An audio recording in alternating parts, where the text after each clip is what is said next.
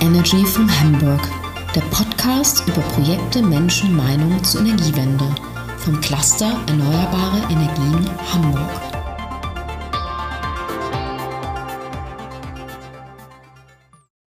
Herzlich willkommen zur neunten Folge von New Energy from Hamburg. Wir feiern heute eine kleine Premiere. Ich habe heute die erste Live-Aufnahme. Das können Sie vielleicht auch hinterher der Aufnahme entnehmen. Ich weiß es nicht der Qualität. Ich freue mich jedenfalls sehr, zu dieser kleinen Premiere heute Frau Partmann begrüßen zu können von der Initiative Aquaventus.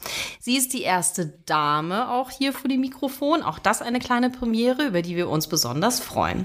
Kurz eine kleine Einleitung zu Frau Partmann. Sie ist studierte Maschinenbauingenieurin, hat an der TU Dresden eine Promotion abgeschlossen zum Thema der Sicherheitsaspekte in der Energietechnik, speziell im Gebiet der Kernenergie. Auch ein interessanter Punkt, auf den sie nachher weiter eingehen wird und ist dann über verschiedene Stationen in der Industrie bei der Initiative Aquaventus gelandet und das vor ungefähr einem Dreivierteljahr. Wir freuen uns sehr, Frau Papmann heute begrüßen zu dürfen. Und ich fange an mit der ersten Frage. Ich habe schon ein bisschen drauf angespielt. Aquaventus, ein Verein, eine Initiative, sehr, sehr aktiv in den sozialen Medien. Was verbirgt sich genau dahinter? Was dürfen wir uns darunter vorstellen, Frau Partmann? Ja, das stimmt. Also Aquaventus, die Initiative, das ist eine ähm, recht junge Vereinigung, deswegen auch sehr aktiv in den sozialen Medien. Äh, die Initiative wurde tatsächlich erst im Oktober letzten Jahres, also 2020, gegründet und verfolgt das Ziel, 10 Gigawatt Erzeugungsleistung für grünen Wasserstoff offshore, also in der Nordsee, bis 2035 zu installieren und den dann über eine Pipeline an Land zu bringen. Und damit wollen wir die Energiewende ein entscheidendes Stück voranbringen. Denn um die Industrie vollständig zu dekarbonisieren, braucht es unter anderem CO2-neutral erzeugten, also grünen Wasserstoff in großem Maßstab. Wichtiges Stichwort, grüner Wasserstoff. Das Thema begleitet uns schon eine ganze Weile und seit Februar noch ein bisschen intensiver. Wir haben ein ganz neues Segment auch bei uns im Cluster, was sich konkret mit dem Thema des grünen Wasserstoffs beschäftigt. Genau wie wir haben auch Sie einen großen Zuwachs an neuen Mitgliedern Mitgliedern, an Mitgliedsunternehmen. Woher kommen diese Unternehmen? Das heißt, welche Segmente bilden sie vor allem ab? Und warum treten sie bei Ihnen ein? Ja, also wir sind eine sehr breit aufgestellte Initiative und aktuell verzeichnen wir 72 Mitglieder. Viele davon sind große Energieunternehmen, die ihren Schwerpunkt im europäischen Markt haben. Zum Beispiel ist das die RWE Renewables, wie Herr Uttermühlen schon in ihrem ersten Podcast berichtet hatte und auch wie Herr Ziegler in ihrem dritten Podcast, ich mache jetzt hier mal ein bisschen Werbung, vorgestellt hat, ähm, also eben auch die Shell. Und äh, ja, beide Herren sind zudem auch Vorstandsmitglieder im Aquaventus Verein. Weiterhin ist zum Beispiel auch ein japanisches Energieunternehmen dabei oder ein US-amerikanisches Ingenieursunternehmen Unternehmen und ja, darüber hinaus natürlich auch viele kleinere mittelständische Unternehmen, regionale Wirtschaftsförderungsorganisationen, äh, Branchenverbände und Forschungsinstitute alle haben wirklich eins gemeinsam. Äh, sie wollen das Thema der grünen Wasserstofferzeugung offshore voranbringen. Und ja, jedes Mitglied bringt dabei natürlich seine eigene Expertise auf jeweils spezifischen ja, Gebieten mit. Und einige bringen diese natürlich schon aktiv ein und wirken in so einzelnen Projekten und Konsortien mit. Andere warten jetzt erstmal ab und sondieren für sich die Gestaltungsmöglichkeiten innerhalb der Aquaventus-Initiative. Und insgesamt ist es wirklich sehr spannend, das zu beobachten und zu sehen, wie sich die Initiative und die einzelnen Projektkonsortien gerade formen und Gestalt annehmen. Also das heißt, wir befinden uns wirklich gerade in einer sehr dynamischen Phase, die viele Chancen auch der Mitwirkung bietet. Sie haben eben in Ihrer Antwort bestimmte Projekte oder Teilprojekte erwähnt, für die sich jetzt bestimmte Kleingruppen formieren. Wie funktioniert das und welchen Themen widmen sich diese Projektgruppen? Genau, also wir haben, ähm, ich nenne es jetzt einfach mal ähm, Basisprojekte, aus denen sich die Aquaventus-Initiative aktuell zusammensetzt. Also Ausgangspunkt für diese gemeinsame Vision ist zum Beispiel die Insel Helgoland. Dort soll im Küstengewässer vor der Insel, nämlich im Jahr 2025, zwei Pilotanlagen entstehen. Diese nennen sich Aquaprimus, wobei es sich um Windturbinen mit kombinierter Wasserstoffelektrolyse handelt. Und diese beiden Anlagen werden dann den ersten grünen offshore erzeugten Wasserstoff produzieren und in einem ersten Pipeline-Abschnitt, jetzt kommt das nächste Projekt, das ist das Aquaductus Projekt in den Helgoländer Südhafen transportieren. Dort im Helgoländer Südhafen, da kommt das nächste Projekt, das ist Aquaportus, wird der Wasserstoff in LOHC zwischengespeichert und äh, die dabei frei werdende ähm, Wärme, also das ist eine stark exotherme Reaktion, soll dafür genutzt werden, um die Wärmeversorgung auf der Insel CO2-neutral zu gestalten. Daraufhin kommen dann weitere Ausbauschritte, zum Beispiel im Jahr 2028 soll der zweite Ausbauschritt erfolgen, denn auf der für die Offshore-Wasserstoff Wasserstofferzeugung ausgewiesenen Fläche soll der erste große Wasserstoff-Offshore-Windpark Aquasector mit 300 Megawatt Leistung entstehen. Und diese Pipeline, also Aquaductus, was ich zuerst genannt hatte, wird dann bis dahin entsprechend erweitert. Und wenn sich dieser erste kommerzielle Park bewährt hat, nehmen wir dann auch die 10 Megawatt und auch mehr in Angriff. Und ähm, ja, das Ganze passiert dann sehr weit draußen auf dem offenen Meer im sogenannten Entenschnabel, also im Herzen der europäischen Nordsee. Das heißt, es gibt quasi eine ganze Aqua-Familie. Ne? Das waren jetzt, glaube ich, vier Projekte, die Sie genannt haben. Genau. Vier Teilprojekte. Genau. Wir haben nämlich, also da kann ich auch noch ein bisschen Eigenwerbung an dieser Stelle machen. Wir haben ein Webseminar im letzten Herbst nämlich gehabt mit Ihrem Chef sozusagen, Jimmy Langham. Und da ging es auch schon um Aquaventus. Da war es ja noch ganz, ganz frisch und da hat er auch schon diese ganzen Teilprojekte angedeutet. Das kommt mir jetzt gerade wieder in den Sinn. Aber seitdem ist es natürlich ordentlich weitergegangen. Ist es eigentlich ein Zufall, der Name Name Aquaventus, weil es erinnert mich sehr, aller, allererste Offshore-Projekt, was wir in Deutschland hatten. Ist das eine Anlehnung? Das ist auf jeden Fall eine Anlehnung. Also das ist eine Anlehnung an den ersten Park ähm, Alpha Ventus mhm. 2010 mit 60 Megawatt. Und da kann man auch schon erkennen, wir wollen jetzt im ersten Ausbauschritt dann 300 Megawatt Leistung schaffen und dann irgendwann mal 10 Gigawatt. Also da erkennt man bereits die Dimensionen ähm, des Vorhabens und das ist nicht nur eine Vision, sondern die Unternehmen sind wirklich gewillt, das jetzt durchzuführen. Ja, es ist auch eine Wahnsinnsentwicklung, ne? wenn man sich überlegt, das ist gerade mal elf Jahre her. Das ist äh, sehr, sehr beeindruckend. Da hatten wir alle auch einen kleinen, kleinen Anteil dran. Wir haben schon am Anfang ähm, den grünen Wasserstoff erwähnt und äh, wir alle wissen, und ich schätze mal auch der Großteil Großteil der Zuhörer, dass das Thema ist im Moment in der Energiewelt. Es geistern auch viele Mythen, sage ich jetzt mal, durch die Medien rund um den Wasserstoff. Warum spielt dieser Stoff eine so wichtige Rolle für die Energiewende Ihrer Meinung nach? Ja, also Wasserstoff als das wirklich kleinste und leichteste aller chemischen Elemente ist so ein richtig Allrounder. Also man kann schon Multitalent sagen. Deswegen spielt dieser so eine gravierende Rolle für das Gelingen der Energiewende.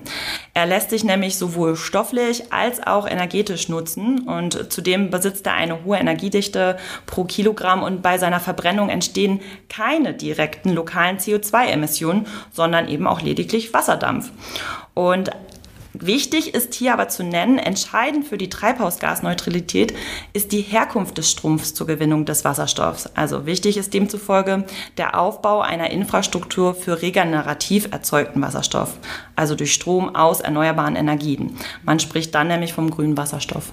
Ja, das ist äh, schon nochmal interessant, das auch mal so naturwissenschaftlich zu hören, ne? weil oft hat man so ein bisschen das Gefühl, das äh, ist so ein Hype und was steckt eigentlich wirklich dahinter, aber da kann man auch mal wirklich nachvollziehen, dass es sinnhaft ist, den Wasserstoff einzusetzen. Wir fragen auch immer so ein bisschen Persönliches in diesen Interviews, um einfach auch die Menschen in der Energiewende zu zeigen und mit ihnen zu sprechen und das Ganze so ein bisschen greifbarer vielleicht zu machen, was wir hier treiben.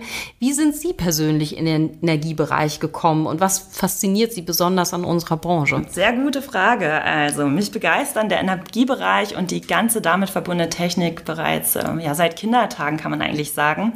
Ich bin nämlich in der Nähe von Lingen an der Ems in Niedersachsen aufgewachsen und somit in der Nähe des noch in Betrieb befindlichen Kernkraftwerks Emsland. Und wenn man dann so als Kind im Auto sitzt und nach draußen schaut, äh, fällt einem dann doch recht schnell die klassische Kuppel auf, die man bei Druckwasserreaktoren bereits von Weitem erkennen kann. Und das wirft natürlich gerade bei einem Kind äh, viele Fragen auf, sodass ich mich dann bereits frühzeitig mit den unterschiedlichen Technologien zur Stromerzeugung auseinandergesetzt habe. Ja, und dann letztendlich im Maschinenbaustudium kam dann die Frage nach der Vertiefungsrichtung und da war für mich äh, ganz schnell klar, dass das die Energietechnik sein wird. Denn das lernt man schon im, ja, im Grundstudium. Jeder Prozess, jede Maschine braucht Energie. Und ähm, ja, bei meiner Spezialisierung war es nicht direkt der Bereich der erneuerbaren Energien, sondern zunächst die konventionelle Kraftwerkstechnik und Kernenergietechnik.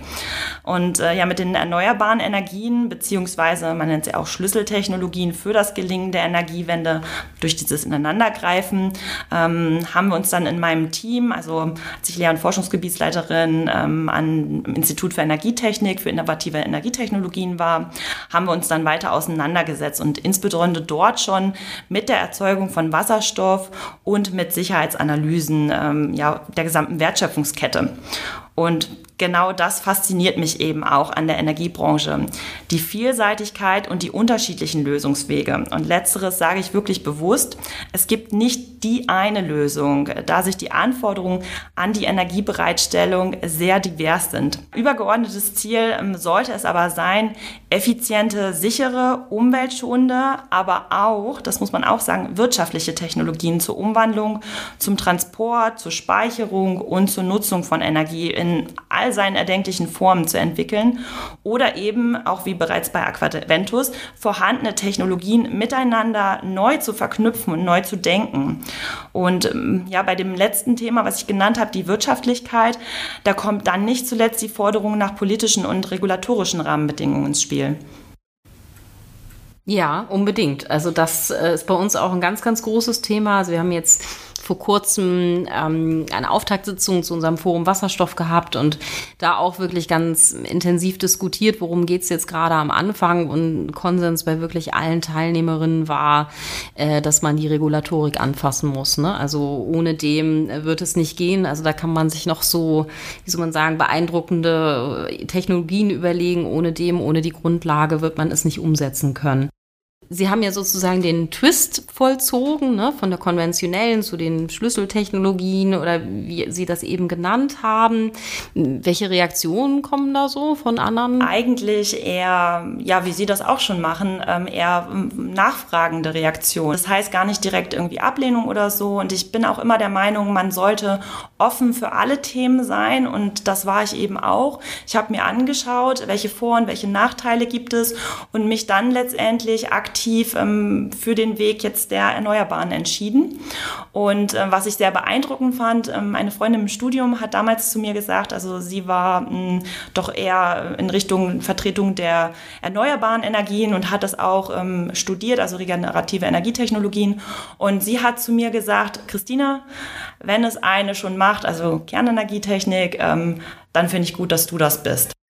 Und äh, man muss auch dazu sagen, ich habe nicht den Bau von kerntechnischen Anlagen vorgenommen, sondern ich habe mich mit Sicherheitsaspekten innerhalb der Kernenergietechnik auseinandergesetzt. Das war zum Beispiel Post-Fukushima äh, mein Promotionsthema. Dort habe ich mich äh, mit Sicherheitsanalysen beschäftigt, die das ähm, Brennelement Lagerbecken betreffen.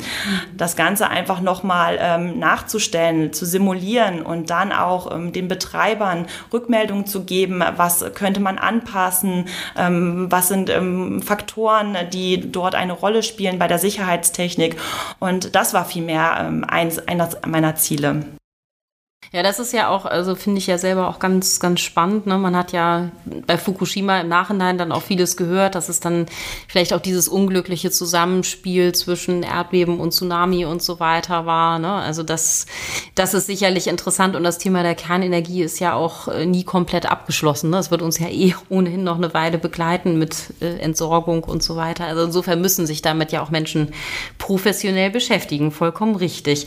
Wir alle wissen, in zweieinhalb Wochen ist Bundes Bundestagswahl. Und ich habe auch Interviewpartnern in den vorherigen Folgen diese Frage gestellt, oder einigen zumindest, was sie sich von der künftigen Bundesregierung beziehungsweise vom künftigen Wirtschafts- und Energieminister wünschen würden, wenn sie diese berühmten drei Wünsche bei der Fee sozusagen frei hätten. Was würden Sie sich wünschen, wenn Sie einfach so frei das äußern könnten? Ich würde das mal auf äh, vier Wünsche erweitern. also mein erster Wunsch ist, dass ich vier Wünsche habe. Und zwar, ähm, ja, also wir sind ja ähm, wir haben ja die Vision, offshore 10 Gigawatt äh, Wasserstoff zu erzeugen.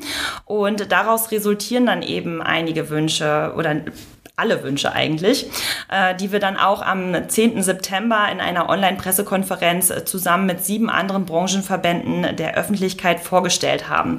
Und äh, hier möchte ich vielleicht nur auf ein paar Punkte eingehen. Sie haben jetzt ähm, auf vier habe ich mich jetzt hier eingespielt. Und zwar ist ein Wunsch die Verankerung von konkreten Zielen zur Erzeugung von grünem Wasserstoff aus Offshore-Windenergie. Aktuell ist es nämlich so, dass die in der nationalen Wasserstoffstrategie festgelegten 5 Gigawatt aus unserem Gesichtspunkt äh, für einen zügigen Markthochlauf noch zu wenig sind. Und die beziehen sich zudem nicht explizit auf die Offshore-Erzeugung.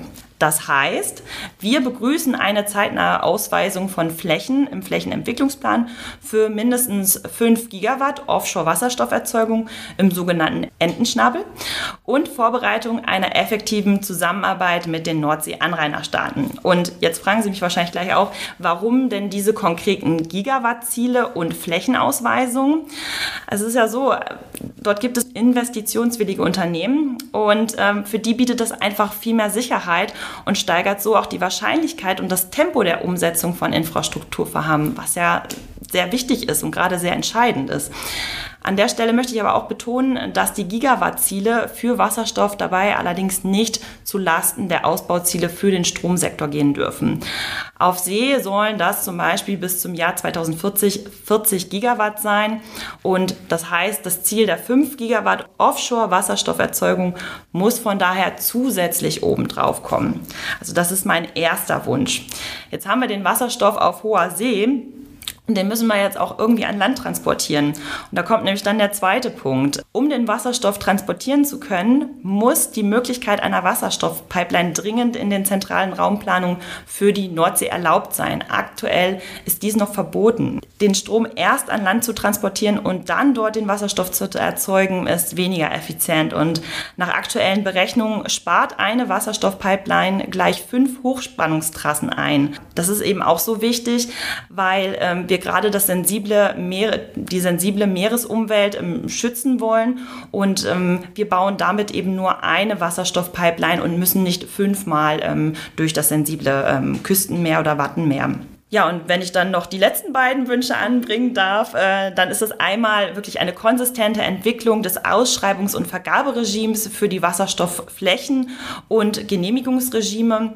Und ja, letzteres führt mich dann auch zu meinem abschließenden Wunsch. Wir denken, dass Prozesse zudem schneller ablaufen, wenn die zentrale Genehmigungs- und Planungsbehörde des Bundesamtes für Seeschifffahrt und Hydrographie, Mensch, das ist wirklich ein Wort, ähm, also das BSH, genau, aber einfach nochmal in, in, in voller Reinform, ähm, ja mit mehr Mitteln und Personal auch ausgestattet werden würde. Denn da ist der Klimawandel sehr unbarmherzig er lässt uns nicht ewig Zeit für Genehmigungsverfahren. Hm, ja, ja, das, das höre ich häufiger. Also den Wunsch, dass das BSH personell etwas besser ausgestattet werden sollte. Ich glaube, den Wunsch haben die selber auch, ähm, wenn ich das sagen darf. Ich kenne die ja lange genug. Also ich glaube, darunter leiden die selbst auch ein bisschen, weil die haben ja sehr viele Hüte auf. Die wird man sich ja jetzt auch nicht nur unseren Offshore-Projekten, sondern auch den ganz klassischen Bereichen der Seeschifffahrt. Und äh, ja, die sind sicherlich teilweise am Rande ihrer personellen Kapazitäten gewesen. Das, das glaube ich auch. Aber interessant fand ich den Punkt mit der Pipeline. Also das äh, ist mir jetzt auch schon häufiger untergekommen, dass dieses Logistikthema ja letzten Endes auch, was uns auch hier im Hamburger Hafen beschäftigt, also da ist, glaube ich, noch eine Menge zu tun. Dieses Wasserstoffthema, also in Kombination mit Offshore und so weiter, hat viele Implikationen, ne, die man auch mitdenken muss, definitiv. Aber ist eine lange Wunschliste für den künftigen Minister oder Ministerin. Wir sind da mal gespannt, wer es wird und hoffen, dass er das natürlich oder sie umsetzen wird. Ja, ich bedanke mich sehr für das spannende Gespräch. Ich wünsche sehr viel Erfolg für die verschiedenen Aqua-Projekte, die da vielleicht auch noch zusätzlich zu diesen vieren, die wir heute schon hatten, kommen werden. Hoffe natürlich auf eine gute Zusammenarbeit, weil ne, zwei Netzwerke mit ähnlichen Themen, ich denke, da ergeben sich, wie man immer so schön sagt, viele Synergien, dass man auch gemeinsam äh, weiter arbeiten kann. Also an dieser Pressegeschichte, die Sie erwähnt haben, waren wir ja auch mit beteiligt. Also insofern wünsche ich uns sozusagen uns beiden Initiativen da eine gute Zusammenarbeit und viel Erfolg für die Zukunft und bedanke mich erstmal für das spannende Gespräch. Vielen lieben Dank, Frau Dose. Ich bedanke mich auch sehr.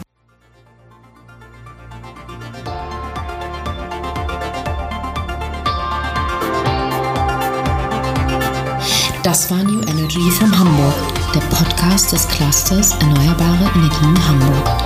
Sie finden alle Folgen und mehr zu diesem und anderen Themen unter www.eehh.de. Vielen Dank fürs Zuhören.